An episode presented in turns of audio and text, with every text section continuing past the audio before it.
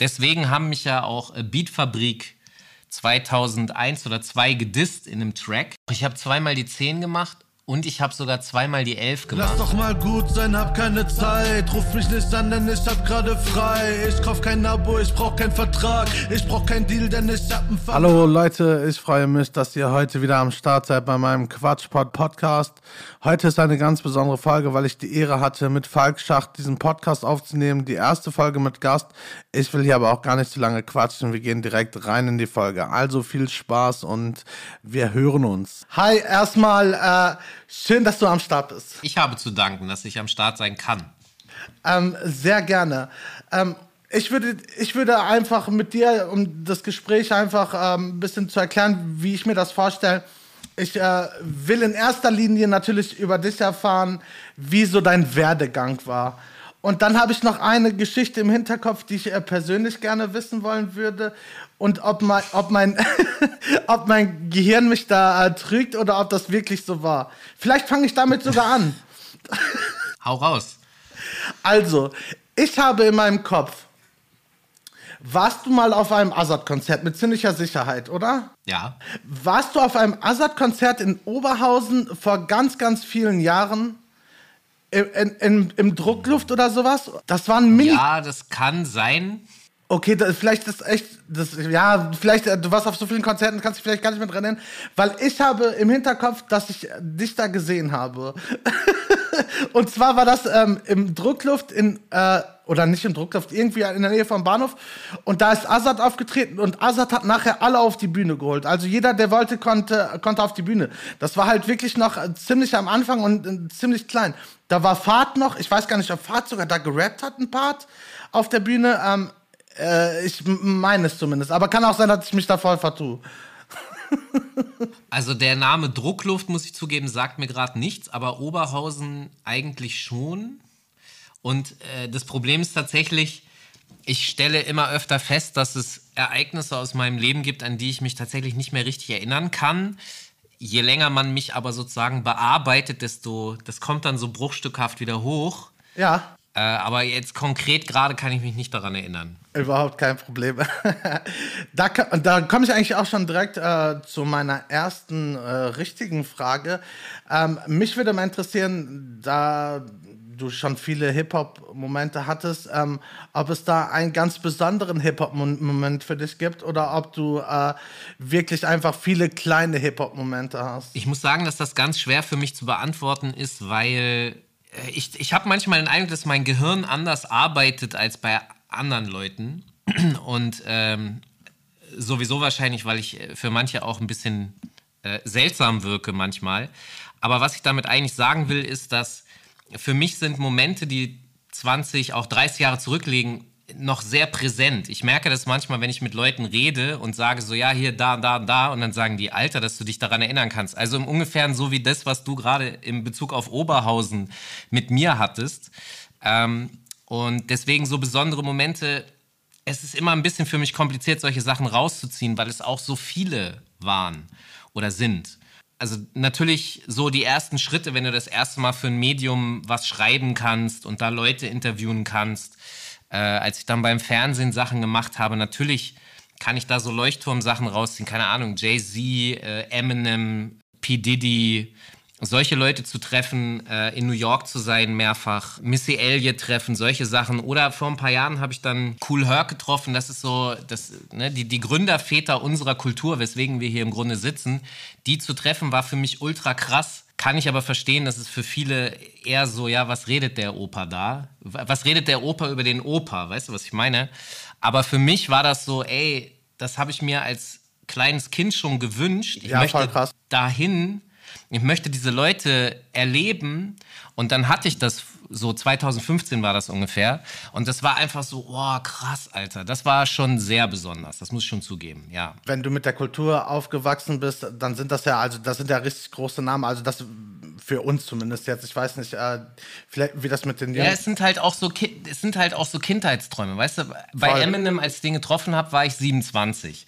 So, der war halt ein neuer junger Rapper und war, war nice ich finde ihn als Rapper auch krass, aber ich bin jetzt kein übertriebener Eminem-Fan. Und natürlich Ja. habe ich den, den habe ich getroffen, aber da, da muss ich auch ehrlich sein, das ist halt ja auch Teil des Jobs. Ja, das war mir eine Ehre, den zu treffen, keine Frage, aber das ist nicht so ein Kindheitstraum. Die Rapper aus meiner Jugend, als ich Teenager war, also die dann zehn Jahre, die ich zehn Jahre früher, also Anfang der 90er, denen ich, denen ich dazugehört habe, die zu treffen, das war dann für mich so ein, so ein Fanboy-artiger Moment. So, oh krass, ich darf dich treffen. Ähm, die, das gab es natürlich auch, aber ja, so halt. Ja, voll, kann ich, kann ich absolut nachvollziehen. Also stelle ich mir auch krass vor. Also auch so von einem ähm, Jay-Z zu stehen oder vor so einem Eminem zu stehen oder so. Also das, ähm, wie, wie hat sich das, also wie hat sich das für dich angefühlt? Also ich bin, ich bin immer aufgeregt, auch bei meinem Talk-To-Format. Hast du dann auch mit denen dann richtig Interviews geführt oder führen müssen oder war das? Ja, ja. Also du musst dir jetzt so vorstellen, dass ich angefangen habe, ähm, für, für den Lokalbereich eines Musikmagazins zu schreiben, die Intro. Ja. So gedrucktes Papier, was es heute nicht mehr gibt. Und da habe ich mich halt mit den Leuten aus meiner Stadt, mit denen habe ich Interviews gemacht und äh, die, die kannte ich ja auch so, das ist, das ist also lokal gewesen und da ist man natürlich jetzt nicht so aufgeregt. Ja. Und von da aus, da habe ich dann angefangen, lokales Radio zu machen. Das war dann auch nicht so. Und von dem lokalen Radio bin ich dann aber zu Viva zum Fernsehen gekommen. Und da war das so, da hat sich das einmal für mich geswitcht. Wenn ich vorher ziemlich viel, ich sag mal auch Bullshit geredet habe in, äh, in den Formaten. Also damit meine ich, dass ich einfach, weißt du, wenn du mit deinen Leuten dich triffst und einfach einen trinkst und Scheiße redest und äh, über Hip-Hop und so, das habe ich da in den Medien gemacht. Ja. Und dann, dann bin ich zum Fernsehen gekommen und dann, dann hat es bei mir so einen Schalter umgelegt, weil ich mir gedacht habe, Alter, ich kann jetzt hier nicht Scheiße reden. Das kann ich Hip-Hop, das kann ich Hip-Hop nicht antun. Hip-Hop ist größer als ich. Und es gibt dafür auch Begriffe. Also im Fernsehen würdest du sagen, okay, das eine ist so personality-mäßig. Ja, weißt du, Stefan Raab ist der Star und er redet Scheiße und es konzentriert sich erst auf Stefan Raab. Oder jetzt dann halt Knossi, ja. Wenn es jetzt halt Knossi bei RTL ist, ist, ist ein Personality-Format. Es geht um ihn und wie er was findet. Und deswegen schalten die Leute ein. Und bei dem Fernsehding war mir klar, die Leute schalten ja nicht wegen mir ein. Es geht nicht um mich. Ich bin eigentlich egal. Es geht um die Kultur, es geht um Ja. Hip-Hop und der Star. Der Star ist der Star. Und äh, dementsprechend war das dann so, dass ich mich da mit, mit dem Bullshit, den ich so geredet habe, mich zurückgenommen habe und den Schein hier, die Leuchte, äh, eben auf die, auf die entsprechenden Leute gesetzt habe. Und wenn ich dann einen Jay-Z getroffen habe, na klar war da auch eine gewisse Form von Aufregung. Die bestand aber eher darin, ob jetzt der mitspielt, also mitmacht, oder ob er, was leider relativ oft vorkommt, dass äh, internationale Acts, gerade Amis, einfach gerne ein bisschen ignorant sind, ja. Die sind gerne so ein bisschen so, ja, ist mir alles egal. Die haben auch wenig Bock oft auf Promo. Auch auf Interviews? Ja, da haben die keinen Bock drauf. Okay. Das nervt die. Ist die Größe dafür relevant, die Größe des Künstlers, wie ignorant er ist? Oder al- also auch selbst, wenn er es eigentlich äh, noch gebrauchen könnte, im Prinzip? Na, wenn ich ganz ehrlich bin, der, der unignoranteste Künstler, mit dem ich je gearbeitet habe, war 50 Cent. Und es gibt diese sehr krasse Geschichte, die unter Journalisten erzählt wurde, dass 50 Cent ähm, von Eminem gesagt bekommen hat, du musst immer nett sein zu Journalisten. Und gerade noch extra weißen Journalisten, weil die entscheiden darüber, wie dein öffentliches Bild ist. Ah, krass. Deswegen sei immer nett zu denen. Und ich habe keine Ahnung, ob die Geschichte stimmt. Ich kann dir nur sagen, dass er einfach sehr, sehr professionelles, ähm, äh, sehr professionelle Medienarbeit macht. Das heißt, es ist sehr angenehm, mit ihm zu arbeiten. Äh, und deswegen funktioniert das auch. Es ist einfach professionell. Und bei vielen anderen muss ich leider sagen, ist, das, ist die Zusammenarbeit gerne anstrengend und unprofessionell. Das ist einfach die haben keine richtige Lust oft. Und ich muss das aber auch für früher sagen. Ich muss zugeben, dass ich äh, seit ungefähr zehn Jahren mich um den internationalen Markt nicht mehr so kümmere. Ja, da da, da Ah, bin okay. ich eher konzentriert auf, auf Deutsch-Rap. Deswegen kann ich dir nicht sagen, wie das mit den jüngeren Generationen ist. Ich kann dir nicht sagen, ob ein Trippy Red auch so drauf ist wie ein Jay-Z. Das weiß ich nicht. Ich kann dir nur sagen, dass ob nun Jay-Z oder, keine Ahnung, Afu Ra, von, von groß bis klein. Es war immer gerne mal etwas schwieriger. Ja, krass, aber irgendwie hat man das auch so im Hinterkopf. Also irgendwie bestätigt sich das dann auch so ein bisschen das Bild, was ich vielleicht so ein bisschen auch sogar von Ami-Rap habe oder so. Also ich kann es mir dann eher im Ami-Rap vorstellen als bei äh, deutschen Künstlern. Aber mich interessiert natürlich dadurch, dass ich auf jeden Fall großer Deutsch-Rap-Fan bin, natürlich auch, äh, wie das so bei deutschen Künstlern abläuft. Wie sind denn da so deine Erfahrungen? Also bei Deutschrap war das eigentlich so, da, da muss ich vielleicht äh, auch zugeben, dass ich, weil ich sehr früh dran war, also ich bin ja noch eine Journalistengeneration, wo Ami-Rap der absolute King war. Und mhm. jeder noch so kleine Rapper, egal ob er auch nur eine Single irgendwo hatte, hat ja sofort eine Stunde Spielfläche bekommen. Und Deutschrap war eher das Stiefkind, was, kein, was nicht so viele Spielflächen bekommen hat. Deswegen haben mich ja auch äh, Beatfabrik 2001 oder 2 gedisst in einem Track wo sie rappen, dass äh, sie halt keinen Platz in, bei Mixy Raw Deluxe bekommen, während KRS One irgendwie einmal hustet und dann kriegt er eine Stunde Programm. Und hatten sie recht so, damit?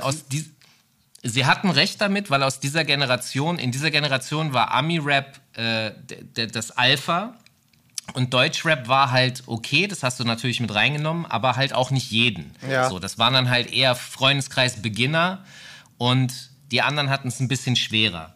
Und das hat sich ja total gedreht. Heute ist ja Deutschrap der absolute King. Und, Voll. und heute ist es so, dass die, dass die Army-Rapper, so Snoop Dogg, äh, theoretisch bei 187 anfragt, könnt ihr, ich übertreibe jetzt ein bisschen, ja, aber könnt ihr mit mir ein Feature machen, damit irgendwer in Deutschland über mich redet? Weil die einfach nicht mehr diese diese Spielflächen bekommen. Aber das ist, das ist echt so, ne? Also ich, ich, du, du steckst da noch mehr drin. Ich kann das, ich lese das dann immer nur. Okay, der hat ein Feature von dem äh, angefragt bekommen, der hat ein Feature von dem angefragt bekommen, der hat das Feature abgesagt, wo ich mir denke so, okay, er hat das Feature abgesagt. Es liegt daran, dass Deutschrap jetzt der King ist und alle Spielflächen, also alle Zugänge zu den Spielflächen sind vollgestopft mit Deutschrappern und die Amis und so, die kommen jetzt nicht mehr so einfach rein wie früher und dementsprechend, ähm, was ich da, aber warum ich das erzählt habe, ist ja der, der Grund, weil du gefragt hast, wie sind die Deutschen. Ich komme halt aus der Generation, wo Ami noch Alpha war und sich das Stück für Stück gedreht hat. Das heißt, jeden Deutsch-Rapper, mit dem ich zu tun hatte, war natürlich glücklich, dass er äh, äh, jetzt da rein durfte. Und dementsprechend habe ich eigentlich, muss ich ehrlich sagen, so gut wie nie Probleme gehabt mit Deutsch-Rap-Perlen, weil also eher im Gegenteil. In der Zeit, wo sie keine Zugänge hatten, da waren sie sauer, pissig und genervt. Zu Recht. Ja. Deswegen auch die, die Disses und so. Und als es dann aber funktioniert hat und ging, war das dann auch kein Problem mehr. Dann, und deswegen habe ich, glaube ich, nie diese Phase gehabt, wo die bei mir vielleicht hätten gelangweilt sein können. Oder ja. sie waren eher genervt, weil ich nichts gemacht habe als als es dann sich gedreht hat, war es dann okay. Da waren sie happy. Und wir reden ja auch immer von Rappern, ähm, natürlich auch Rapper Rapperinnen. Ich habe mir für dieses Jahr vorgenommen, also ich, ich, für mich ist das total schwierig, mich da umzustellen. Äh, muss ich ganz ehrlich sagen, ich bin da in meiner Sprache super äh, festgefahren, irgendwie, dass ich nicht gender, so, aber ich würde, ich würde gerne eigentlich dieses Jahr äh, mehr versuchen zu gendern, so, weil ich das irgendwie, irgendwie an der Zeit finde. Ich finde es okay, wenn du dich bemühst. Wer, wer will dir da einen Vorwurf machen? Mir geht es genauso, ich erlerne das auch, ich finde das auch richtig und vernünftig und äh, ich, ich mache aber auch dauernd Fehler und also genau. Und von daher. Ich, ich höre nämlich ähm, auch ein ähm, True Crime Podcast. Ich bin großer True Crime Fan. Stehst richtig drauf. Ja. ja. und äh, da habe ich tatsächlich das erste Mal beim Podcast gehört, wo sie die ganze Zeit gegendert haben. Mordlust heißt der Podcast. und äh, und äh, ich ich habe wirklich vorher gedacht, das stört mich mehr beim Hören, also vom Hörfluss her. Das ist null. Stört mich null. Also ich, ist eine Gewöhnungssache. Ich, ja, genau. Ich, ich finde es total, total cool. Ähm, Genau, um nochmal kurz ähm, auf äh, dein, deine Interviews zurückzukommen, was mich natürlich auch interessiert, dein Werdegang. Also du bist, glaube ich, kein ausgebildeter Hip-Hop-Journalist. Also, du bist also Hip-Hop-Journalist, du bist kein ausgebildeter Journalist, sagen wir mal. Ich bin Schulabbrecher. Ich auch, nach Klasse 9 ohne Schulabschluss. also ich habe äh, ich hab zweimal die 10 gemacht. Okay, krass, so weit bin ich nicht gekommen. Nee, Moment. Doch, ich habe zweimal die 10 gemacht und ich habe sogar zweimal die 11 gemacht. Und dann bin ich gegangen, weil, weil ähm, ich dann mit meinem Direktor Streit hatte und so. Also du siehst, ich habe es versucht, es war Goodwill da, aber weil das mich alles so abgefuckt und so genervt hat, habe ich dann gesagt, okay, wisst ihr was, dann macht eure Scheiße alleine, dann, keine Ahnung, dann mache ich jetzt Zivildienst oder sowas. Ähm, und deswegen hat das dann mit der Schule und Studium, was sich, ich sag mal so, einige in meiner Familie gewünscht hätten, hat das nicht geklappt. Muss auch zugeben, dass ich dann relativ lost war. Also nach dem Zivildienst auch so ohne Krankenversicherung. Und ja, richtig, ja, also richtiger richtig Struggle, ja, ja. Und, ähm, und dann so Zeitarbeitsfirmen und äh, natürlich auch shitty Jobs putzen, Mac McDonalds, Pizza ausfahren und all sowas gemacht. Und ähm, parallel war das so, und das hatte ich ja vorhin schon ein bisschen erzählt mit dem Schreiben. Ich habe irgendwann in so einem Magazin, das immer in Clubs auslag, habe ich so gelesen, dass sie irgendwelche Leute suchen. Ich habe gar nicht, da- stand Akquise. Ich wusste nicht, was Akquise heißt, war Ja, mir ja. auch scheißegal. Ich habe da einfach angerufen und habe so gesagt, ja, äh, ihr sucht Leute, ich so, hier, ich bin so einer. Ja, und dann so, ja, was? Ja, ich, ich, äh, ihr, ihr habt zu wenig Hip-Hop im Magazin, ihr braucht mehr Hip-Hop, ich helfe euch da. Und die waren ziemlich cool und haben mal gesagt, ja, komm einfach mal vorbei, wir gucken einfach mal. Und so fing das an und ich habe dann auch kein Geld bekommen, aber ich wollte halt, weil ich gesehen habe, ich kann das besser, habe ich mir einfach eingebildet, ja. Und habe mich hingesetzt und einfach, einfach geschrieben. Also du musst dir das wirklich vorstellen, ich, ich bin einfach so scheiße alt. Ich habe da gesessen und dann mit meiner Kinderschrift handschriftlich das geschrieben, so auf Kästchenpapier, Ja. dem Typ gegeben. Der hat es dann abgetippt, auf eine Diskette abgespeichert und die Diskette dem Verlag geschickt. Also so alt bin ich. Nix mit Internet und E-Mail und nix.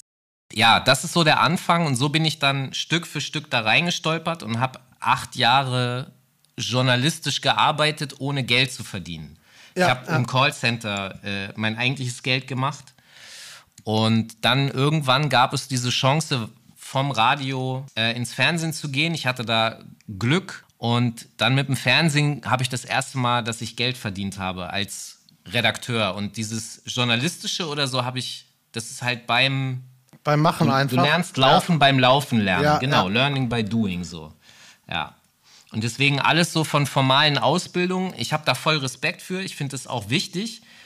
Aber ich habe da nicht reingepasst. Ich habe irgendwie nicht funktioniert. Keine Ahnung.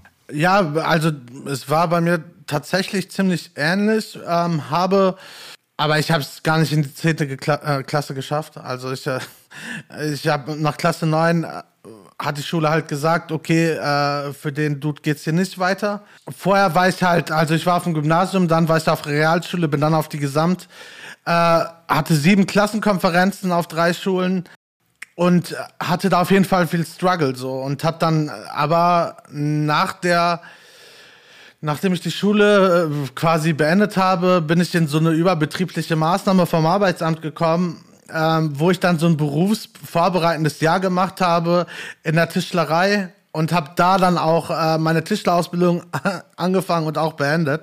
Aber war natürlich äh, eine wilde Zeit und die Leute, die da waren, waren dementsprechend auch äh, sag ich mal, ein bisschen ruppiger. Also es war, äh, war, war auf jeden Fall interessant und interessante Charaktere, die man da so kennengelernt hat. Aber ich muss, äh, muss sagen, natürlich, das hat, das hat äh, alles, was ich gemacht habe, hat mich, mich irgendwie immer zu dem gemacht, was ich bin. Und äh, ich habe ich hab in so einer Bude gearbeitet. Äh, da kann ich mich noch dran erinnern. Da waren so irgendwelche Lenkungen und die wurden in irgendeinen so roten Pott reingetunkt, der übelst gestunken hat, wo, glaube ich, alles verendet wäre, was da reingefallen wäre. Und dann musste ich die Lenkung abhängen. Und das habe ich den ganzen Tag gemacht über eine Zeitarbeitsfirma. Da waren Drecks, also da waren wirklich Drecksjobs dabei, auch Jobs, äh, wo ich einfach abgehauen bin. So, wo ich gesagt habe, ey, ganz ehrlich, Leute, ich geb mir das nicht so. Das mache ich auf gar keinen Fall, Mann. Ich bin raus so. Auch an, an, so, an so komisch, in so komische, ähm, in so komischen Betrieben gelandet, wo die Chefs richtige Wichser waren, so, wo, wo die, wo die mich übers Arbeitsamt eh für lau im Prinzip bekommen haben und ich 1,50 Euro mehr dazu verdient haben und äh, der mich dann auch noch lang machen wollte, so, wo ich gesagt habe, Digga, ich scheiß auf deine Baustelle und ich scheiß auch auf dich, ich bin raus, so, ciao, mach dein Mist alleine, so und aber einfach vor Dingen aus dieser Position heraus, in der ich war, so, wo alle gedacht haben, die würden über mir stehen. Und alle gedacht haben so, ey, der macht doch nur das und das, der macht doch, der, der hat doch nur das und das. So, er muss mir doch dankbar sein. Ich muss gar nichts, so, Digga. Ja, das ist halt genau der Punkt. Ich höre ja bei dir jetzt auch raus, du hast halt nicht so funktioniert, wie das so erwartet wird. Und genau, und bei mir war das genauso und eigentlich auch bei meinem kompletten Freundeskreis. Ich bin halt auch in einem Viertel aufgewachsen, da, da will eigentlich keiner so richtig aufwachsen. Und das ging, äh, ja, alle meine Freunde waren Kurden, Kroaten, Philippinen, Türken, Araber, Sinti, Roma, ja. Das, das war meine Clique so. Und wir haben halt Hip-Hop für uns entdeckt und haben das gemacht. Und der Punkt ist halt, ich habe ja genau wie du immer überall ja, ich war ja dabei, ich habe ja geguckt und dann wusste ich halt irgendwann, was ich nicht will. So, und meine, meine Homies sind halt teilweise in Gartenlauben eingestiegen oder haben irgendwelche Omas von hinten angesprungen und haben halt die, die Handtasche und so einen Scheiß mitgenommen. Und das wusste ich auch, okay, das, das ist auch nicht mein Weg, das kann ich nicht. So, dafür bin ich einfach nicht tough genug. Und, und, und die anderen Wege, die aber sozusagen die Gesellschaft vielleicht irgendwie offen hält, da, da habe ich auch gemerkt, das kann ich nicht. Genau das, was du beschrieben hast, diese, diese Attitüde, mit der man da teilweise konfrontiert ist, gerade ja, weil man auch aus dem Viertel kommt und so, und äh, die, die sich irgendwie so besser fühlen und so, und das auch alles teilweise so sinnlose Scheiße ist, dass es halt eigentlich, und, und das ist ein, das ist ein, ja, und das ist ein entscheidender Punkt, solche Leute wie wir sind theoretisch lost, und sind es dann aber nicht, weil du hast immer gestrampelt, ich habe auch immer gestrampelt, also in Bewegung sein, das führt irgendwann dazu, dass es sich irgendwann fügt. Aber, und jetzt kommt nämlich der Punkt, ich habe vor, vor einem Jahr, habe ich ein paar meiner alten Homies wieder getroffen. Und äh, ich, ich lebe halt seit über 20 Jahren nicht mehr in meiner Heimatstadt, ja. ja und dann ja. habe ich die wieder gesehen und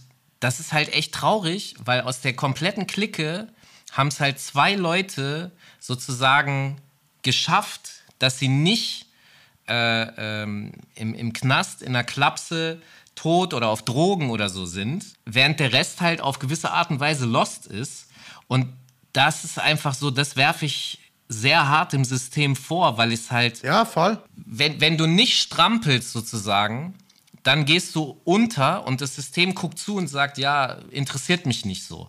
Bloß weil man nicht so richtig in dem Rahmen funktionieren kann, äh, wie sie, wie, wie, wie ich jetzt klinge ich wie so ein Verschwörungsidiot, aber wie sie es gerne hätten. Aber das ist nun mal leider Fakt, dass es gibt mir zu wenig Unterstützung. Ich will mehr Sozialarbeiter, ich will mehr Jugendzentren, in denen mehr Dinge, Aktivitäten, ob es jetzt Sport ist, Musik, Kultur, wo junge Menschen sich betätigen können und zwar aus dem Viertel. Ich spreche jetzt nicht aus den, weißt du, die besser gestellten Viertel haben gar kein Problem so. Die, die, weißt du, die, die bringen ihre Kinder in einen Sportverein oder zur Musikschule oder so, ist auch alles cool. Aber wo ist jetzt, wo geht jemand aus dem Hochhaus hin so? Da muss einfach meiner Meinung nach viel mehr gemacht werden, damit eben nicht so viele Leute hängen bleiben. Und das macht mich richtig, das hat mich vor einem Jahr richtig krass sauer gemacht. Und das ist so ein bisschen Story of my life und ich höre das jetzt bei dir ja auch gerade raus, weil ich sehe jetzt also so, das, das sieht gut aus, du hast eine Wohnung, du hast es geschafft nach der Devise, ja? Ja, also ja. Ich habe jetzt nicht den Eindruck, dass du äh, am Arsch bist, so. Das, genau, genau, du hast dir das selber aufbauen müssen und das war sehr hart und das müsste es nicht sein. Genau, und also das Ende vom Lied ist, ich bin Sozialarbeiter. ich arbeite, äh, ich habe ähm, alle meine Abschlüsse nachgeholt. Ich habe äh, mein ähm, Realschulabschluss musste ich nachholen, dann habe ich mein Fachabi nachgeholt und habe das Studium drangehängt und bin dann jetzt vor drei Jahren, glaube ich, fertig geworden oder drei, vier Jahre und äh, bin seitdem Sozialarbeiter und arbeite halt in einer Wohngruppe. Ey, siehst du, und da, da hast du meinen absoluten Respekt für, weil das hätte ich zum Beispiel wahrscheinlich auch nicht hingekriegt, weil du dafür schon wieder auch ich bin halt selbstständig seit 20 Jahren und, und schlag mich so durch. Aber ich will nur damit ja, sagen, ja, ja. dass es ist zu viel Formalität. Es müsste ein bisschen lockerer und ein bisschen einfacher sein, weil dann weißt du ja noch ganz genau sogar, wovon du redest, weil du jeden jeden Tag zu tun hast mit Kids, die Probleme haben. Ja, und das Ding ist, das Ding ist halt so, dieses ganze Studentending ist halt auch alles sehr elitär. Und es ist, es ist auch alles sehr, es, es sind sehr große Hürden. Und ich, ich, ich bin, will ich einfach von mir behaupten, ein sehr guter Sozialarbeiter. Aber ich kenne auch in meinem Freundeskreis Leute, die wirklich gute Sozialarbeiter werden, aber die einfach ein scheiß Studium brauchen, so. Das Ding ist bei ja, mir. genau. So, das Ding ist halt, bei mir ist der Vorteil, ich habe ich hab ein, ein, gutes Elternhaus oder finanziell kein schwaches Elternhaus, sag ich mal. So, die haben, die haben mich natürlich nicht, die haben mir nicht alles in den Arsch gesteckt, was ich haben wollte, überhaupt nicht. Aber ich, ich hatte keine Angst, während des Studiums den Kühlschrank leer zu haben. So, so auf diese Basis. So, die haben mir jetzt nicht alles bezahlt, aber ich wusste ganz genau, wenn es hart auf hart kommt und das BAföG mal nicht reicht, dann ähm, geht meine Mama mit mir einkaufen. Ne? Und da war ich auch schon 25 oder ist, aber ist einfach so. Und dies, alles gut. Na, und dieser, dieser. Respekt an deine Mutter. Ja, voll, voll. Und nur dadurch, dass meine Eltern mir auch immer diese, dieses Vertrauen gegeben haben oder so und gesagt haben, okay, pass auf, äh, versuch das jetzt halt. Ich meine, mein Vater, der hat auch zwischendurch gesagt, so Junge, ne, hier, du hast, du hast einen an der Pfanne, so was. Jetzt willst du auch noch äh, Sozialarbeiter werden, so mach erst mal den Realschulabschluss. So, ja, okay, so. Hat er recht gehabt, kann ich verstehen. Aus seiner Sicht, ich habe ich hab immer Scheiße gemacht. Aber am Ende des Tages so, am Ende des Tages, als ich dann mit dem Bachelor zu meinen Eltern gekommen bin, ich glaube, das war der glücklichste Tag äh, in ihrem Leben. Aber guck mal, das ist genau der Punkt. Wer weiß denn besser, mit den Kids umzugehen? Und, und die müssen einen ja auch ernst nehmen, ja? Voll. Die, die, die, die sehen ja in dir, dass du den Struggle genauso gehabt hast wie sie und du verstehst sie und deswegen kannst du auf einer ganz anderen Ebene mit denen arbeiten, als wenn da jetzt äh, jemand an, und das ist ja noch der Gag, jemand, der, der hoch studiert und so, die haben, also ich behaupte das jetzt einfach mal, da ist ja vielleicht auch das Verständnis und der Bock gar nicht so groß, da reinzugehen. Ich habe das, das ja Studium gehasst. Leute, die sowieso, also, aber es sind eh die Leute von unten, die kommen und dann Sozialarbeiter werden meistens zumindest. Und Na, geht so, wenn du dir die Studenten halt, anguckst, so im, im Sozialarbeit. Ich würde aber mehr Quer, ey, ich würde mehr Quereinsteiger fordern, mehr, äh, äh, mir wünschen, mehr Leute von der Straße, denen man die Chance gibt, was Vernünftiges zu machen für die Menschen, die so also ne, die das sind ja aber die Hürden sind zu hoch. Ja, aber die Hürden, die Hürden sind ja, ja, Sind, sind zu hoch vom, vom System so gestrickt, dass, dass du erst deine Abschlüsse.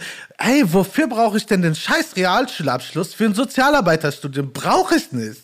Ey, du so, kannst. Da sind wir wieder. Da schließt, da schließt sich für mich nämlich der Kreis äh, zu Hip Hop, weil Hip Hop ist das Ding gewesen was mir am Ende den Arsch gerettet hat. Ja, also Hip-Hop selber natürlich nicht, habe mir selber meinen Arsch gerettet, aber dadurch, dass ich mich mit Hip-Hop die ganze Zeit immer auseinandergesetzt habe, hat mir das den Arsch gerettet. Und das ist halt so, du benutzt ja auch Hip-Hop in deiner Arbeit. Voll. Also du kriegst den Zugang zu den Jugendlichen über die Arbeit, aber, und ich bin aber auch, auch natürlich, so. genau, aber auch über das Menschliche natürlich, gerade weil du ja auch den Hustle kennst, so. Voll. Und das wird einfach viel zu wenig wertgeschätzt und das, ach Alter, das ist eigentlich der Kampf meines Lebens äh, äh, bei den Leuten, die, die das nicht, eigentlich nicht interessiert, das ist nämlich der Punkt, die interessiert das nicht, äh, äh denen zu erklären, dass man aber genau das machen muss, dass man es nicht mit ihren Mitteln und Methoden machen kann, sondern dass man auf Jugendliche anders zugehen muss. Total und ähm, also ich habe ich hab, ähm, tatsächlich äh, auch während äh, des Studiums die ganze Zeit im Jugendzentrum gearbeitet. Ich war früher bei den Pfadfindern, ähm, habe dadurch quasi die ähm, Amigonianer, wo ich nachher gearbeitet habe, kennengelernt. Und äh, die haben halt Jugendzentren gehabt so. Und ähm, da, da habe ich mich dann dran erinnert äh, und da habe ich mir gedacht, okay, pass auf, jetzt gehst du da einfach hin und äh, fragst mal, ob, ob du da irgendwie was machen kannst. Ja, ich, ich hatte den Plan ungefähr in die soziale Richtung, ich war mir aber noch nicht ganz so sicher. Dann bin ich da hingegangen, ich habe da gearbeitet, ich habe die Arbeit geliebt. So, und dann hat sich der Weg halt gefestigt, dass ich äh, wirklich auch das Sozialarbeiterstudium angefangen habe. Und soll ich dir mal nur, nur einen ganz kleinen äh, Side-Fact? Ich ähm, hätte für das Studium sollte ich drei Monate, weil ich gar keine Vorerfahrung im sozialen Bereich hatte, sollte ich ein äh, Praktikum, musstest du als Voraussetzung machen, um zur Uni zu kommen. Ich bin zum Arbeitsamt gegangen, ich habe äh, zu der Frau beim Arbeitsamt gesagt, passen Sie auf, ich muss ein dreimonatiges pra äh, Praktikum machen. Sagt, die können Sie nicht machen. Ich sag, warum kann ich das nicht machen? Sie kriegen das nicht bezahlt. Das ist unbezahlt. Ich sag so, okay, passen Sie auf ich bin vom Arbeitsmarkt weg. Wenn, wenn ich das Studium beendet habe, ist diese Wahrscheinlichkeit hoch und ich kriege kein Arbeitsstudium. Nein, kann ich nicht machen. Ich zurückgegangen. Ich richtig abgefuckt. Ich zu meinem, äh, zu meinem Chef äh, vom, vom, ähm, vom äh, Jugendzentrum. Ich, ich sag so, ey, kann ich nicht machen. So, ich, ich sag so, ich kann, ich kann das nicht machen. Ich meine, im Prinzip, ich hätte das äh, Praktikum sowieso gemacht. Keiner, dann sollen die kontrollieren, ob ich da bin oder nicht da bin, weißt du, am Ende des Tages hat er auch gesagt, so, Digga, lass, wir, wir machen das dreimonatige Praktikum trotzdem, sowieso. Aber das Ding ist, so ich, ich, ich habe vielleicht dann noch, noch ein anderes Standing oder für mich selber und ich gehe dahin und sag, okay, scheiß drauf, mache ich trotzdem. Da sind vielleicht andere Leute und, und dann, das Ding ist, dann hat er zu mir gesagt, komm, wir versuchen das nochmal.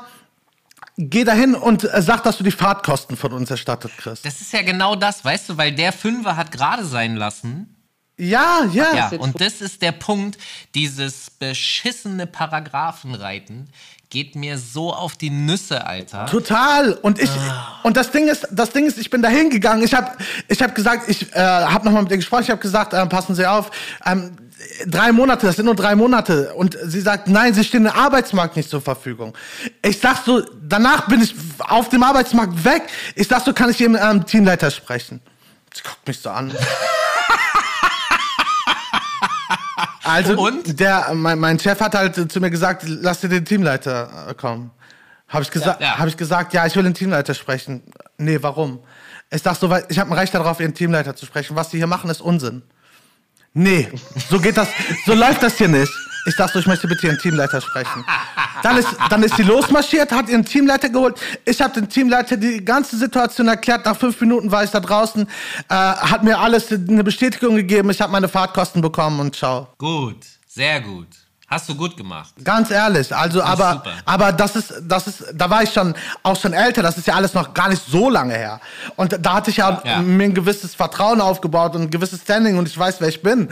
Aber da sind viele Leute Ey, die schicken die nach Hause. Der kann sein scheiß Studium nicht machen, ist ganzes Leben lang unglücklich und arbeitslos, weil, weil sie zu ihm sagt, Digga, nö, drei Monate, du bist nicht im Arbeitsmarkt. Ey, wie kann man, ach ey, ich habe die Geschichte habe ich schon tausend Leuten erzählt, ich war so oft mich darüber abgefuckt, so ein Unsinn, aber äh, hier soll es ja auch um dich gehen und Hip-Hop. All gut. Ähm, genau, aber äh, genau, um wieder den Bogen ein bisschen zum Hip-Hop zu bekommen, so, das ist ja, das ist ja auch Hip-Hop so. Also ich glaube, da- das, das ist äh, für uns Hip-Hop. Vielleicht heutzutage, wir beide sind Hip-Hop-Kultur auf jeden Fall. Wir sind ja mit Hip-Hop-Kultur aufgewachsen. Ähm, hast, hast du alles gemacht? Beatbox, äh, B-Boying, äh, Also ich bin, äh, ich bin ja so alt, bin 46, ja. Das heißt, äh, äh, meine, meine richtige Hip-Hop-Jugend sind noch 80er Jahre und da war das tatsächlich so, dass sowieso jeder eigentlich alles gemacht hat. Ich habe gebreakt, ich habe gesprüht, ich habe gerappt, ich habe aufgelegt, ich habe Beats Auch gut? gebaut, ich habe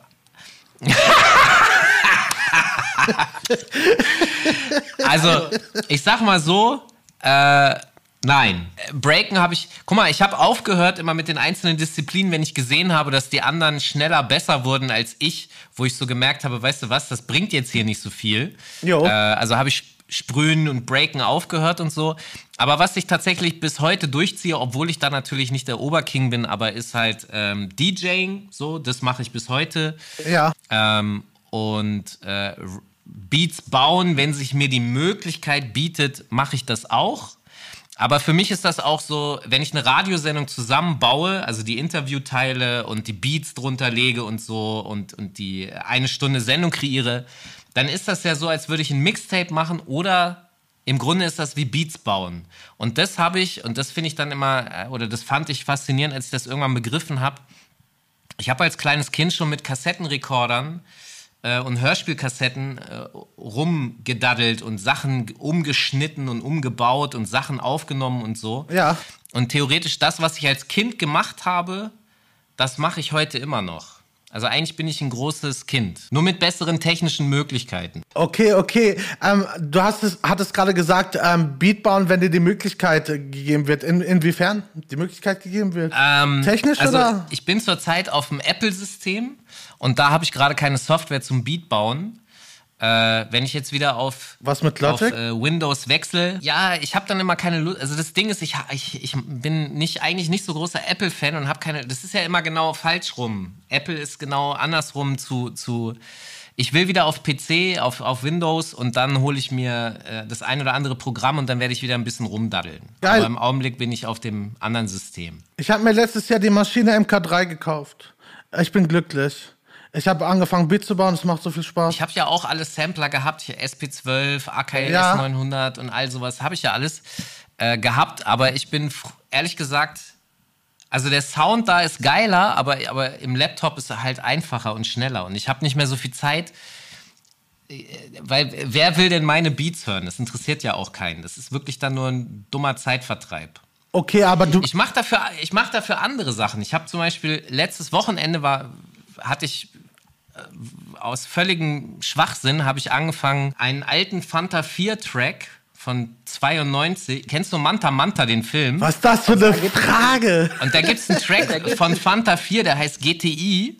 Und den Track habe ich genommen und den habe ich gechoppt und gescrewt und habe so, äh, so, eine, so eine Art Houston Version daraus gebastelt. Ja. Und da habe ich dann nach vier Stunden dran gesessen und das ist dann so mein Beatbauen von heute. Das hat mir Spaß gemacht. Das ist ein Ah, Track, okay. den ich Ja, irgendwann ja. auflegen kann. Das macht dann Sinn, aber jetzt so Beats bauen für Rapper, da, das, das macht, glaube ich, nicht mehr so viel Sinn bei mir. Okay, ähm, weil äh, kriegst du denn ab und zu Anfragen? Nein. Nein, okay. Ah, du hast, äh, Äh, hast Digga, ich, ich, bin ja nicht, ich bin ja nicht als der Producer bekannt oder so. Aber ich merke natürlich, aber wenn du Leute könntest Beats die schon unterjubeln. Also es, du könntest das schon so. ein Ja, bisschen, das ne? habe ich, das hab ich auch gemacht und das ist aber auch irgendwie Käse. Das ist auch so eine, weiß ich nicht. Ein bisschen komisch. Dafür waren, ja, dafür waren die auch nicht gut genug, aber es ist jetzt nicht so, dass es, dass ich nicht trotzdem, also es ist trotzdem interessant. Ich sag mal so, Savage wird ja jetzt ein Boom Bap Album, also es kommt jetzt erstmal das Agora Album, ja? Ganz, ganz kurz, wo du Savage sagst, das ist mein Ja. absolutes letztes Lieblingsinterview. Deine Haare waren super. Corona, Digga. Und äh, euer Interview, ey, ich, ich hab's so geliebt. Ich habe das Interview, also das ist wirklich so das mein Lieblingsinterview der letzten zweieinhalb, drei Jahre. Super Interview, mega Props. Dankeschön, das freut mich. Aber äh, es liegt an Savage. Also das Agora-Album kommt ja jetzt genau im Februar und dann wird Savage an einem Boom-Bap-Album arbeiten, 90er Beat. Ja, ja. Und, und jetzt ist das halt so, ich, da ich so viel im Underground unterwegs bin, kenne ich ja halt dann auch so Sachen, ähm, Producer, die geile 90er Beats bauen auf Originalmaschinen, SP und allem drum und dran. Geil, ja. Devaloop, Devaloop aus Salzburg zum Beispiel. Und dann, dann unterhalte ich mich halt mit Savage und dann merke ich, okay, der, der kennt den halt nicht. Und dann frage ich halt Devaloop, Digga, gib mir mal fünf Boom Bap Beats, ich zeig die Savage und wenn der Bock hat, dann macht ihr so, ich hab da, ich will damit auch dann nichts weiter zu tun haben, aber ich versuche halt Leute zusammenzubringen oder zu vernetzen, wenn sie Bock aufeinander haben, ja? Voll. Äh, also sowas, sowas mache ich schon. Oder dass ich mal sage, ey, da könnte man die Idee auf den Beat draufsetzen oder so. Das, das schon. Aber dass ich jetzt selber an der MPC sitze, nein. Okay, okay. Ähm, nur kurz, was du gesagt hast, äh, dass das äh, an Savage liegt, so mh, äh, würde ich nur bedingt unterschreiben, sondern es liegt, es liegt an euch, wie gut ihr euch kennt oder wie lange ihr euch kennt. So, also das, Ja, nun hör mal auf. Ich kann nicht gut mit Komplimenten umgehen. das hör ist mal auf. ja, ja, das ist kein Problem, musst du auch nicht. Aber ich muss trotzdem sagen, ähm, weil ich, äh, weil ich einfach, das, das Interview hat davon gelebt, dass es, es war nicht steif, es war, man hat gemerkt, so ihr, ihr mögt euch und ihr, ihr schätzt euch vor allen Dingen, ihr schätzt, ihr, ihr schätzt gegenseitig das, was ihr macht, so und das hat dieses Interview einfach so entspannt, aber auch mega informativ gemacht. So, jetzt bin ich aber auch, äh, auch fertig damit. Äh, auf jeden Fall, ja, ich denke mal, du kannst, du kannst halt die Leute auch gut vernetzen, wenn man überlegt, wie lange bist du jetzt, sagen wir, im Hip-Hop bist? Das sind dann 30 Jahre, 35 Jahre? 25. 25 Jahre, ja, ja, ja. Das heißt, wenn ich, wenn ich jetzt mal überlege, ich bin 34, äh, 35 und äh, ich habe auch mit 13 oder 14 habe ich angefangen, dann sind es bei mir auch schon eine scheiß lange Zeit. 22 Jahre, ja. Weil in meinem Freundeskreis hat keiner Hip-Hop gehört. So, das war, das war mehr so Elektro und sowas. Ich bin, ich bin Hip-Hop äh, ähm, sozialisiert worden quasi mit hiphop.de im Forum. Ich hab, ich hab im, Ja. Das heißt, äh, würdest du sagen, dass das ein Ticken freundlicher war als das MC-Forum? ich war auch im MC-Forum, aber ähm, ähm, das hiphop.de Forum hatte einen Chat. Stimmt. Das war der Knackpunkt. Und du konntest auf ähm, im hiphop.de Forum ähm, die Tracks direkt hochladen. Ich weiß nicht, ob das im Okay. MC-Forum auch ging, aber auf, im hiphop.de Forum ging das auch. Aber da habe ich tatsächlich dann auch viele Leute kennengelernt. Ich war auf dem Ride for Gold in Düsseldorf äh, Und ähm, da war dann so ein Hip-Hop.de-Treffen. Dann habe ich nachher irgendwann mal äh, mich mit äh, Leuten von, da, von Hip-Hop.de getroffen. Da haben wir in Düsseldorf, da ist so, so ein Strand, da waren viele Obdachlose, haben da gewohnt. Wir haben da so, so einen Aggregator an, an, rangekarrt und haben da gezeltet, so zwei Tage lang. Und haben die ganze Zeit gerappt an, und so Geschichten. Also so habe ich wirklich äh, Hip-Hop kennengelernt. Ähm, ich bin, keine Ahnung, nach Wiesbaden gefahren. Aus, äh, um, also immer Leute, die ich im Forum kennengelernt habe. So.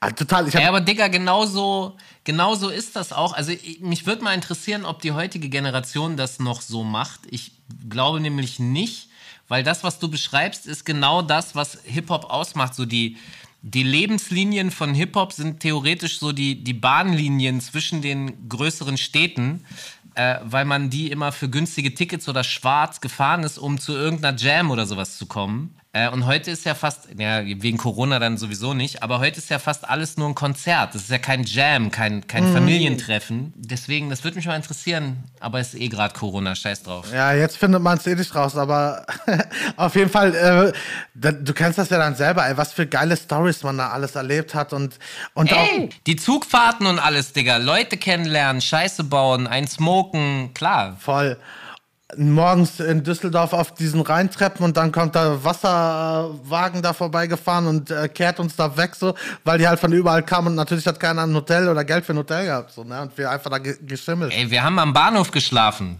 Das, also, ja, keine Kohle, aber, aber Hip-Hop. Ich weiß genau, was du meinst, Digga. Voll gut. Das ist, äh, das ist tatsächlich ein ganz anderer Spirit, als ich glaube, als er, als er heute da ist.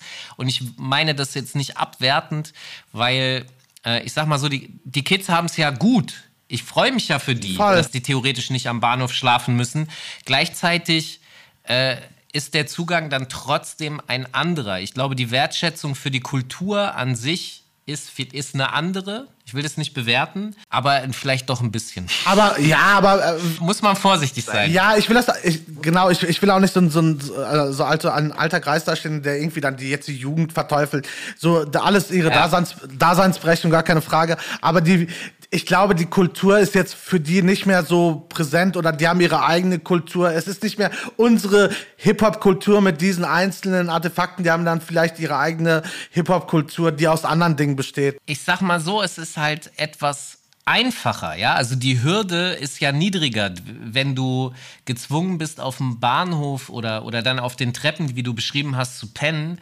Da, da hat ja auch nicht jeder Bock zu. Ja, ja, voll. Und dementsprechend, dementsprechend sind da ja dann, das sind dann auch weniger so. Äh, und weil es härter ist, dabei zu sein, äh, wenn, wenn du heute einfach per Knopfdruck sehr simpel dabei sein kannst, ist halt auch jeder dabei und es ist halt, das ist es vielleicht. Dadurch, dass jeder dabei ist, ist es halt, egal ist nicht das richtige Wort, aber es verändern sich dadurch Dinge. Ich bin da auch selbst noch für mich so in der, immer noch und werde ich wahrscheinlich auch immer sein in der Findung, dadurch, dass Hip-Hop jetzt so riesig ist, weil ich komme ja daher, wo kein Schwanz sich für Hip-Hop interessiert hat. Ja? Du, du warst alleine, so wie das, was du beschrieben hast. Du bist so der einzige Mensch und alle gucken dich so komisch an. Was ist er denn für einer so? Was redet er denn für eine Kacke so? Und das ist so mein ganzes Leben eigentlich.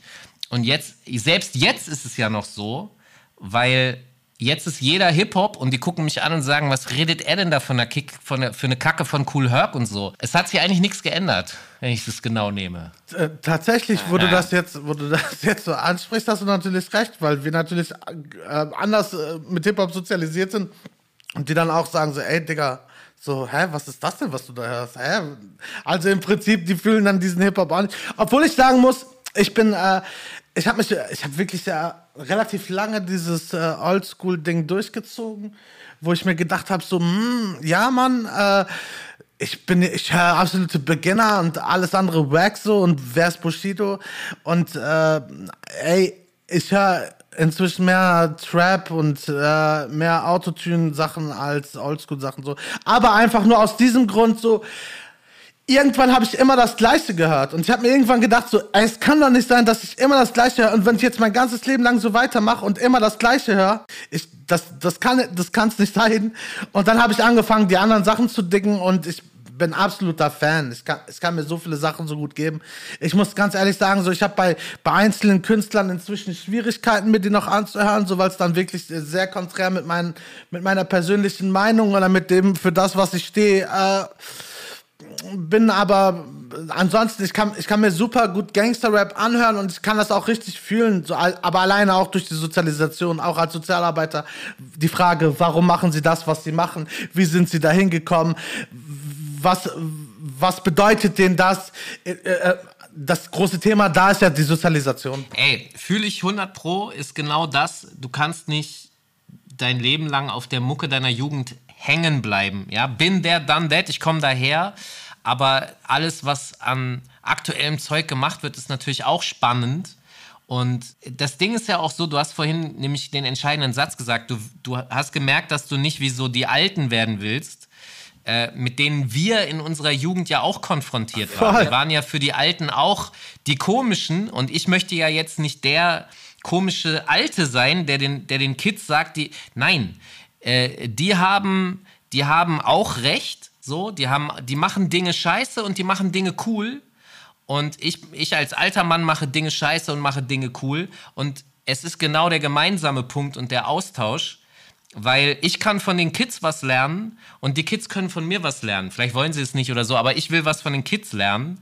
Und äh, insgesamt ist das einfach für mich der bessere Ansatz, als zu sagen, ihr seid jung und blöde und ich bin alt und intelligent und alle meine Homies sind auch intelligent. No.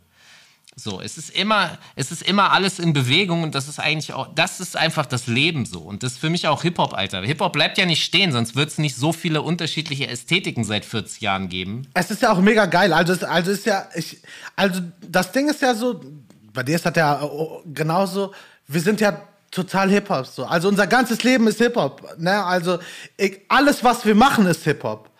Und äh, ja. so, das ist ja, das ist ja egal, ob jetzt ein großer Künstler ist oder ob, ob ich das bin oder was auch immer. Es ist einfach so, mein Leben ist Hip-Hop, meine Denkweise ist Hip-Hop und alles, alles, was ich bin, ist Hip-Hop. 100 Prozent.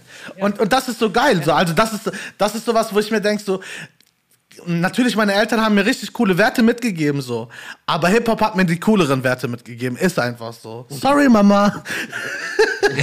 ich wollte es gerade sagen, sag's ihnen nicht. aber ich sag's ja auch nicht. ja, aber das ist gut. Also nein, aber so und äh, ich, ich, ich, ich bin wirklich so, ich liebe Hip-Hop. So. Ich bin, äh, ich bin eine Million Prozent Hip-Hop. So. Ich liebe das einfach. Ich, ich muss ganz ehrlich sagen, ich habe auch so diesen. Natürlich. Du, du, hast, du hast diesen Flex nicht so, ich habe diesen Klamottenflex, so, das, das ist auf jeden Fall. Äh, dieses Markending. Ich bin, ich bin da wirklich, äh, ich lasse mich da so ein bisschen leiten. Du bist ja da sehr. Äh Wieso? Ich habe auch eine Marke, hallo? Ja, ja, hallo? stimmt. Aber ich habe, ich habe, äh, ich habe auf jeden Fall schon mal mitbekommen, du bist da eher nicht so äh, affin so. Bin da etwas entspannter. Genau. Also entspannt bin ich da tatsächlich auch so, weil jeder soll hundertprozentig das tragen, was er will und nur, nur weil will. Have fun. Na, was, äh, wenn es die anderen nicht leisten kann, so. Du kauft ja auch äh, das, kauft ja auch ruhig äh, die die nachgemachten Sachen. In einem Jugendzentrum so. Da, ich ich bin da hingegangen mit echten Jeezys so, so und die, die ja, aber die haben das gefeiert. So, die, für, die, für die war das so, für die war das geil. So, die haben gesagt, so, ey, guck mal, ich hab auch Jeans. So, ich sag so, ja, geil. So, weißt du, das war so, na, das, geil da, ja, das war überhaupt nicht so, so, so, so flexmäßig, sondern einfach so, ey, cool, Mann. Und, und dann, die sind auf den Flohmarkt gegangen und haben sich da Jesus gekauft. Und die sahen genauso aus wie meine, also von, äh, von daher eh egal, so, weißt du. Und ähm, so, solange, solange man nicht irgendwas nimmt, um sich über irgendwas zu stellen, ist das alles vollkommen in Ordnung. So. Wenn er jetzt natürlich irgend so ein Spacko ist, so, der meint, nur weil er, weil er irgendwelche krassen Klamotten flext, um andere damit irgendwie klein zu halten oder zu sagen, so, du kannst es nicht leisten, so, ja, dann uh, don't get it, so, ey Junge. Weißt du, und ich muss ganz ehrlich sagen, ich kaufe mir auch manchmal diese, das, das habe ich, diese Attitüde habe ich mir irgendwann mal ähm, bei Savage reingezogen, weil Savage hatte mal in irgendeinem Interview gesagt, pass mal auf, ich fahre in meinem Ferrari oder Lamborghini oder was und dann steige ich da aus und ich habe eine Jogginghose an. Meinst du, wie dumm die Leute gucken? Liebe ich. Ja, Mann. Liebe Absolut. Das kann ich auch nachvollziehen, so, weil das wie so ein Mittelfinger ähm, einfach an diejenigen ist, die die denken, das was Geiles ist. gesagt haben, ja, aus dem wird nichts, der wird im Gefängnis landen und so weiter und so fort. Äh, äh, und deswegen finde ich das, das finde ich auch gut. Aber genau das, was du gesagt hast, äh, wenn andere sich also sozusagen über Schwächere stellen, weil Sava stellt sich ja über die Stärkeren, die ihn genau. gedisst ja, ja. haben. Ja, ja, voll das ist okay, aber sich über Schwächere stellen, das ist halt, ich sag mal so, Hip-Hop ist auch sehr gut im Mobbing. Und manchmal verliert es auch ein bisschen seinen sein, sein Kurs, ja, und mobbt den Falschen. Aber insgesamt geht es ja darum, eben die da oben zu mobben und zu sagen, ja, okay, wisst ihr was? Aber ist das so? Und man darf deshalb nicht zu denen da oben werden. Und jetzt kriege ich schon wieder wie so ein Verschwörungsideologe. Ja, ich es glaub, ist, es ist, wissen, was ich, ja, ja, aber es ist super schwierig, äh, wenn, wenn man halt da oder das System, es ist, es, also ich sage auch immer so, natürlich, äh, diese Ver Verschwörungstheorien sind natürlich alles richtige Affen so, aber äh, natürlich äh, gibt es im System verschiedene Mechanismen, die halt äh, versuchen, dass derjenige reicher wird und der andere ärmer. Und das ist halt keine scheiß Verschwörungstheorie, Ja. sondern Fact. Aber Nein. Was, was mich äh, interessieren würde, was du gerade gesagt hast, äh, eigentlich ist es, äh, geht es darum, die größeren zu mobben. Aber ist es bei Hip-Hop wirklich so? Also fühlst du das so, dass es so ist? Also ist es, das äh, ist das so ein, so ein Herzensding von, von dir und von mir vielleicht auch. Aber wenn ich mir diesen ganzen Gossip reinziehe, den der viel in deutschen, im deutschen Hip-Hop passiert, so, äh, frage ich mich dann schon, ist das auch wirklich so? Ja, also ich habe jetzt, muss ich zugeben, innerhalb der letzten eineinhalb Jahre habe ich so ein bisschen den Eindruck, dass Hip-Hop so erfolgsbesoffen ist, dass es irgendwie leicht die Orientierung verliert. Äh, Also nicht komplett ist ja auch Bullshit, weil das ja aus so vielen Leuten und Bestandteilen zusammengesetzt ist, aber dass es sehr viele gibt, die sich diesem Besoffensein ergeben. Also so, wir haben Erfolg, wir haben jetzt Cash und alles ist cool. Gleichzeitig, jetzt so in den letzten paar Monaten, bemerke ich aber auch so ein bisschen eine andere Tendenz. Also ob es nun Raf Camorra ist, der jetzt in Wien äh, 150.000 Euro für eine Stiftung klar macht, wo es um Jugendarbeit geht, wenn ein Rinn sagt, dass er bei sich im, komme ich jetzt nicht auf den Namen, aber er will in der Stadt auch Sozialarbeit machen. Felix Lobrecht macht Sozialarbeit. Weißt du, er kommt aus Neukölln, auch aus dem Viertel und so. Und da merke ich halt, es gibt welche, auch UFO macht auch Sachen, äh, es gibt welche, die das wissen, wo sie herkommen, die wissen, dass das scheiße ist und dass sie jetzt sehr viel Geld haben und die machen jetzt was Sinnvolles damit und geben zurück. So. Und das, das finde ich dann gut. Und da sage ich mir dann, ey, das ist, das ist der Hip-Hop, den ich auch supporten will. So. Voll, aber viele machen das auch nicht. Also wenn ich, mir- wenn ich mir so ein ähm, Ja. Syllable Leider. Ähm, wenn ich sehe, wie der da manchmal so auf äh, weiter Flur ganz alleine steht, das ist schon echt traurig so. Also klar, der hat immer so ein paar Supporter so, aber im Prinzip äh, kämpft er seinen Kampf schon deutlich alleine, wenn man überlegt, wie groß dieser Hip-Hop-Kosmos ist und wie viel Geld in diesem Hip-Hop-Kosmos äh, steckt. Absolut. Ich habe das äh, sehr, sehr dicht äh, mitbekommen, als es äh, darum ging, das erste Mal Geld zu sammeln. Ähm, ich habe versucht, ihm dabei zu helfen und muss leider sagen, dass ich bei meinen Kollegen so relativ wenig Resonanz gesehen habe. Das hat mich persönlich auch enttäuscht, weil ich diese Kollegen nämlich an anderer Stelle moralisch sehr laut trommelnd äh, gesehen Ja, habe, ja, dass ja. sie halt das darf nicht sein, dieses darf nicht sein und, und so dieses, also sehr woke sein. Und, und genau an der Stelle, wo ich dann gekommen bin und gesagt habe, ey, hier so, wir müssen da was machen, wir müssen das supporten und so, könnt, kannst du mal darüber berichten, kannst du eine Story machen oder so. Da war damals relativ wenig Resonanz und da, da muss ich sagen, das hat mich ein bisschen abgefuckt. So.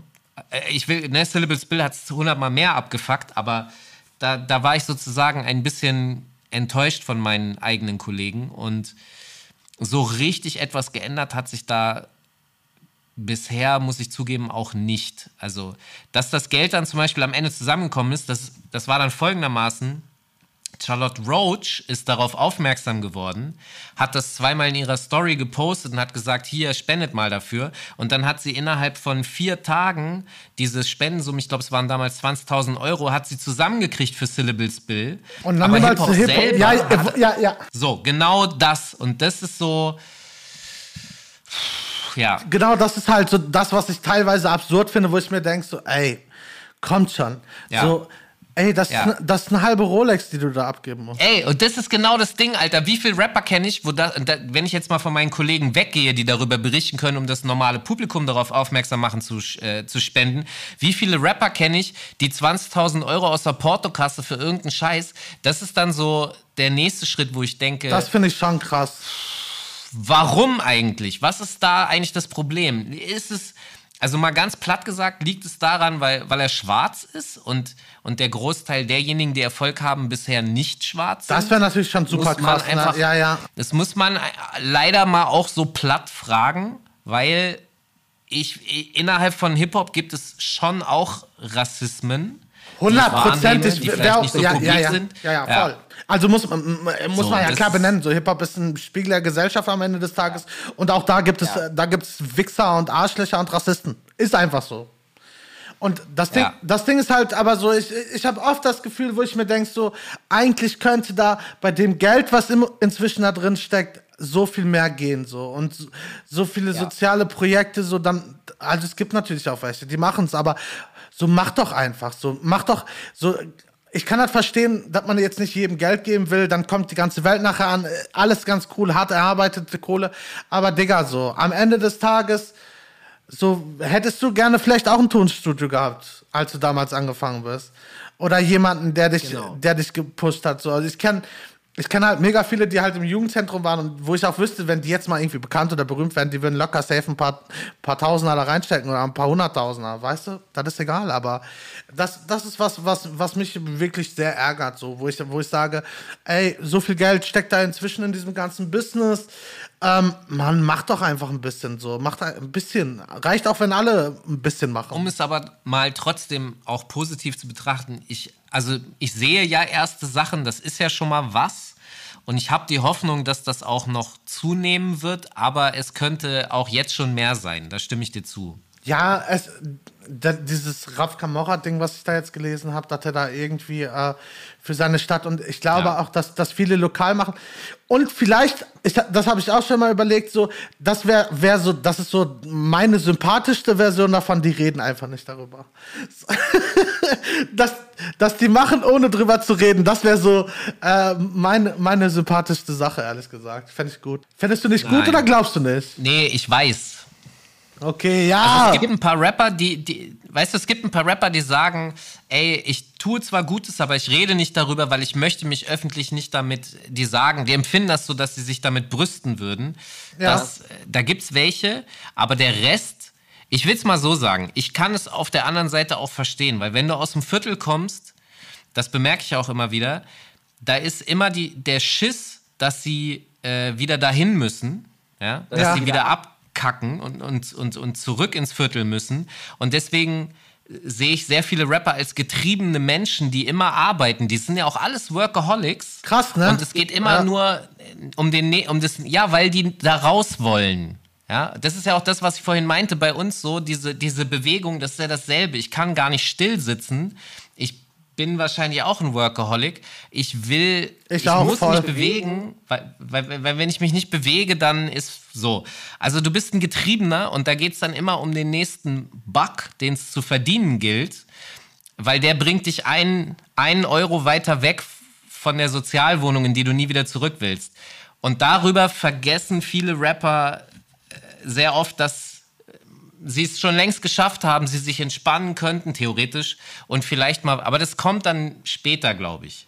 ja, Ich ja. sehe das ja bei dem einen oder anderen Rapper. Das dauert vielleicht dann noch fünf oder zehn Jahre, aber ich bin da eigentlich guter Dinge. Ja, ich, ich, denke auch, ich denke auch, da wird auf jeden Fall noch was passieren.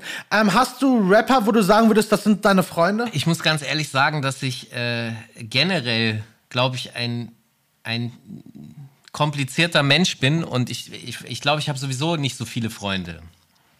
Okay, das hat Also die Frage jetzt aber sagen- nicht beantwortet unbedingt. Ja, nee, also ich will es so beantworten. Ich kenne Tausende von Leuten, Ja, ja. aber wirklich, wirklich jetzt richtig Freundschaft in dem Sinne so. äh, Was ist denn Freundschaft? Ähm, äh, Freundschaft ist für mich ähm, auf jeden Fall, äh, ich bin morgens um 5 Uhr besoffen, der andere ist nicht besoffen und der setzt sich in sein Auto und holt mich ab. Ja, ich bin halt nie morgens um fünf besoffen. Nein, ich bin auch nicht besoffen im Auto, sondern der, ich bin besoffen irgendwo. Also das ist für mich frei. Also Nein, es gibt, es gibt, pass auf, es gibt ein paar Leute, es gibt ein paar Leute, wo das so wäre, ja. Da, da, okay, dann kann man die als Freunde bezeichnen, ja. Also, Da wobei das natürlich noch viel mehr vor, aber- Freundinnen ja, sind. Ja, ja. Ich muss sagen, viel Freundinnen. Also ich, ich, äh, ich, viele Menschen, die mir nahestehen, sind eher Frauen. Ich verstehe mich einfach mit Frauen sehr gut. Habe ich auch mal lange gedacht, ja. Äh, Hast, du lange gedacht? Ja. Verstehe. Ja, aber, aber so habe ich das nicht gemeint. Aber ähm, ja, also es gibt schon so Menschen, aber Rapper sind da jetzt eigentlich. Ich, ich unterhalte mich gern mit Rappern. Ich, die, die gehören auch zu all diesen tausenden Bekannten und ich interessiere mich sehr dafür. Aber ich würde jetzt nicht behaupten, dass das wäre viel zu hoch gegriffen. Das wäre zu krass. Also auf jeden ja. Fall so Kumpels dabei. Ja, Kump ey, Kumpels habe ich. Das ist ja mein Problem. Ich habe tausende Kumpels. Das ist echt. Ich habe ja vorhin so ein bisschen von meinem kaputten Gehirn erzählt. Das, das betrifft das auch so ein bisschen. Ich bin, ich bin, glaube ich, sehr scheiße in sozialen Beziehungen. Ich kann die nicht gut halten. Ich, weißt du, ich, ich brauche Menschen, mit denen funktioniere ich gut äh, mit denen ich heute reden kann, dann sieht man sich zehn Jahre nicht, dann treffe ich die wieder und wir quatschen sofort wieder, als wäre nicht ein Tag vergangen. Mit diesen Menschen funktioniere ich perfekt. Genau, und das ist, das ist, das wäre auch so ein Punkt für mich von Freundschaft, weil es tatsächlich, also ähm, meine, meine Freundin hat äh, einen sehr closen Freundeskreis irgendwie, die sich auch regelmäßig treffen.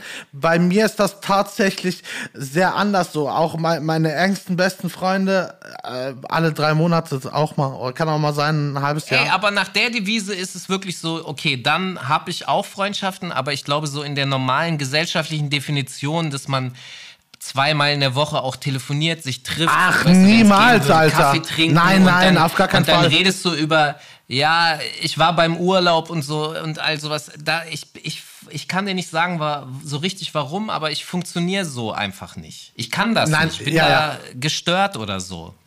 Ja, ja, also wenn es wenn's so, danach, ich, ja, ja, okay, wenn es danach geht, also so bin ich auch. Also äh, zehn Jahre ist krass, äh, das ist mir noch nicht passiert, aber äh, schon mal so zwei, drei Monate oder so. Das ne? war jetzt natürlich übertrieben, aber du weißt, was ich meine. Ich, ich kenne halt, ich habe halt Freunde aus meiner alten Stadt, die die, die sehe ich teilweise dann wirklich ein, zwei, drei Jahre. Jetzt mit Corona ist sowieso alles scheiße, ja, aber ah. die siehst du dann nicht. Dann treffe ich die wieder und dann ist wirklich wie gar nichts vergangen, weil wir, weil wir uns vor äh, live, das ist wie Seelenverwandt. Ja, weißt ja, du, was ich okay. meine? Das ist so. So ist das, genau, so ist das. Also, das ist für mich, äh, so würde ich auch meinen Freundeskreis bezeichnen die ich zu okay. meinen Freunden, Freunden, Freunden zähle. So, es gibt, ich, ich habe auch, äh, ich bin, äh, bin gebürtiger Gelsenkirchner und wohne jetzt aber inzwischen äh, jobbedingt halt in Bochum so. Und ähm, hier habe ich das sind auch meine Freunde, aber das ist nochmal ein anderer Freundeskreis im Prinzip. Mit denen habe ich halt mehr Kontakt, wo wir dann auch mal feiern gehen, wenn nicht Corona ist und so. Das ist dann nochmal eine andere Basis. Aber so die Leute, mit denen ich aufgewachsen ja. bin und so, das sind wirklich das so alle drei, vier Monate oder auch mal zwei Monate.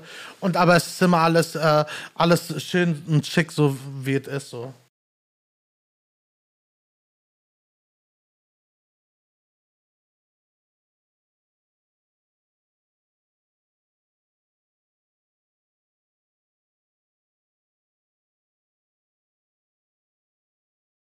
Ich würde natürlich super gerne noch ähm, auf deinen Podcast äh, zu sprechen kommen. Bin großer Fan. Ähm, bitteschön. Liegt aber nicht so viel an dir, mehr an Jule. nein, Spaß.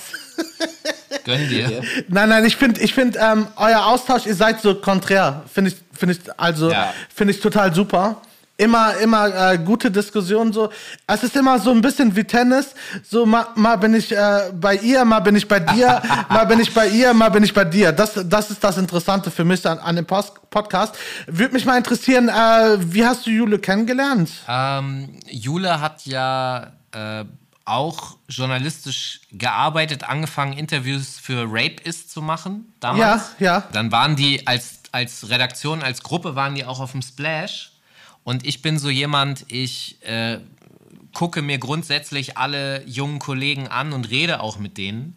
Und äh, bin dann natürlich auch mit denen in Kontakt gekommen. Ja. Und äh, ich, ich bin ein sehr kollegialer Typ so. Ich habe, also natürlich steht man in einer Form von Wettbewerb und Konkurrenz, gar keine Frage.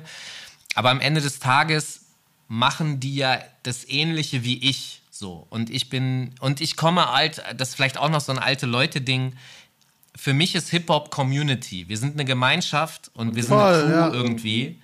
Und deswegen äh, rede ich mit meinen Kollegen so. Und das ist auch dann, ich, und ich warte nicht erst oder ich muss nicht erst sehen, dass die eine Million Follower haben, sondern wenn jemand was anfängt, der schreibt einen Blog seit einer Woche, dann folge ich dem schon. Ja, okay. Und ja, ist, ist aber tatsächlich so, dass ich vielen journalistischen Kollegen, da war ich dann der dritte oder vierte Follower oder so. Ja, ja. Weil mich das halt immer interessiert. So habe ich mit denen geredet und die kennengelernt und dann äh, kommen natürlich auch Informationen zurück. Das heißt, äh, dann, dann werde ich gefragt, ja, was ist hier? Wir haben das Angebot, bla. Ähm, und dann, dann tauscht man sich aus und deswegen kenne ich alle. Okay. Und so, so bist du dann äh, zu Jule gekommen und dann habt ihr euch äh, irgendwie ausgetauscht und gesagt so, Äh, ey, Jule, Jule war bei Rapist und ich äh, kannte dann dadurch, dass ich die auf dem Splash halt äh, angesprochen habe und gefragt habe, ja, wie geht's, was macht ihr so, äh, kannten wir uns dann und ähm, dann ist es so, dass es vom Bayerischen Rundfunk aus dieses Ding gab, okay, wir wollen mal einen Hip-Hop-Podcast machen. Wir sind jetzt mal crazy, wir machen mal was Neues. Damals war das ja noch nicht normal. aber war ja wirklich neu. Ja, es war, ich glaube, wir waren der, wenn wir ein bisschen schneller gewesen wären, dann wären wir noch vor der Rap-Woche gestartet. Aber die Rap-Woche war ein bisschen fixer. Aber im Grunde sind das die zwei ersten richtigen Deutsch-Rap-Podcasts, die auch dauerhaft betrieben wurden.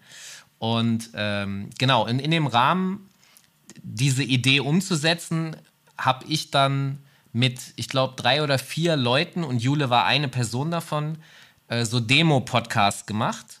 Und dann äh, war das so, dass beim Bayerischen Rundfunk hat man sich das dann alles angehört. Wie, und dann habt hat Demo, man wie, wie, wie läuft das ab, Demo ja, ja, es, es gab. Naja, ich habe mit äh, anderen Leuten ähm, äh, den Podcast auch aufgenommen. Ach, Da krass, vier okay. verschiedene Podcasts. Genau. Es gab vier oder fünf verschiedene Podcast-Partner und Versionen. ja. Äh, ich, ich war sozusagen gesetzt. Und äh, mein, mein, mein, mein Gegenstück theoretisch war nicht gesetzt und deswegen hat man diese, diese äh, Demos gemacht. Keine Ahnung, kann- ganz platt könnte man sagen, Casting. Ja, ja, klingt auf jeden Fall danach, ja. Naja, es ist halt so, äh, vier, vier oder fünf Leute hatten die Chance. Und äh, ich erinnere mich an eine Person, da kann ich jetzt auch keine Namen nennen, aber ich erinnere mich an eine Person, die ist halt so reingekommen, hat gesagt, ja, ey, ganz ehrlich, dann haben wir über ein Thema geredet und dann war so, ja, ja, ich habe mich aber gar nicht vorbereitet, ich weiß das nicht. Und das war dann aber auch auf Band, weißt du? Ah, okay, Und dann ja, hat der ja, Bayerische ja. Rundfunk, so, und dann hat der Bayerische Rundfunk gesagt, sorry, aber wieso sollen wir mit dieser Person arbeiten, wenn die sich nicht mal bei einem Demo auf was vorbereitet? Äh, und dann war die Person alleine deshalb schon raus. Ja, so läuft das ja. Also ich muss mich ja trotzdem irgendwo immer drauf Ja. vorbereiten. So ist das ja, ne?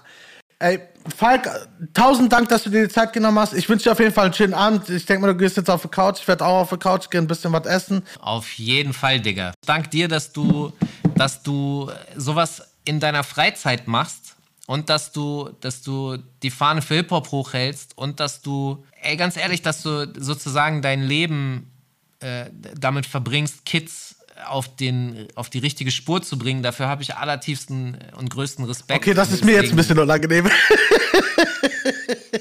nee, aber wirklich, also. Aber ich mein's ernst. Nein, ich, Ich weiß, ich kenne das, deswegen ja. hör auf mit den Komplimenten. Okay, dann äh, würde ich sagen, wir verabschieden uns einfach mit dem Mittelfinger und äh, dann machen wir einfach hier Feierabend, würde ich sagen. Wie Männer Probleme mit Komplimenten haben. Ja. Also, Aber dank dir. Falk, wir schreiben auf jeden Fall. Macht's gut. Dank dir. Ciao.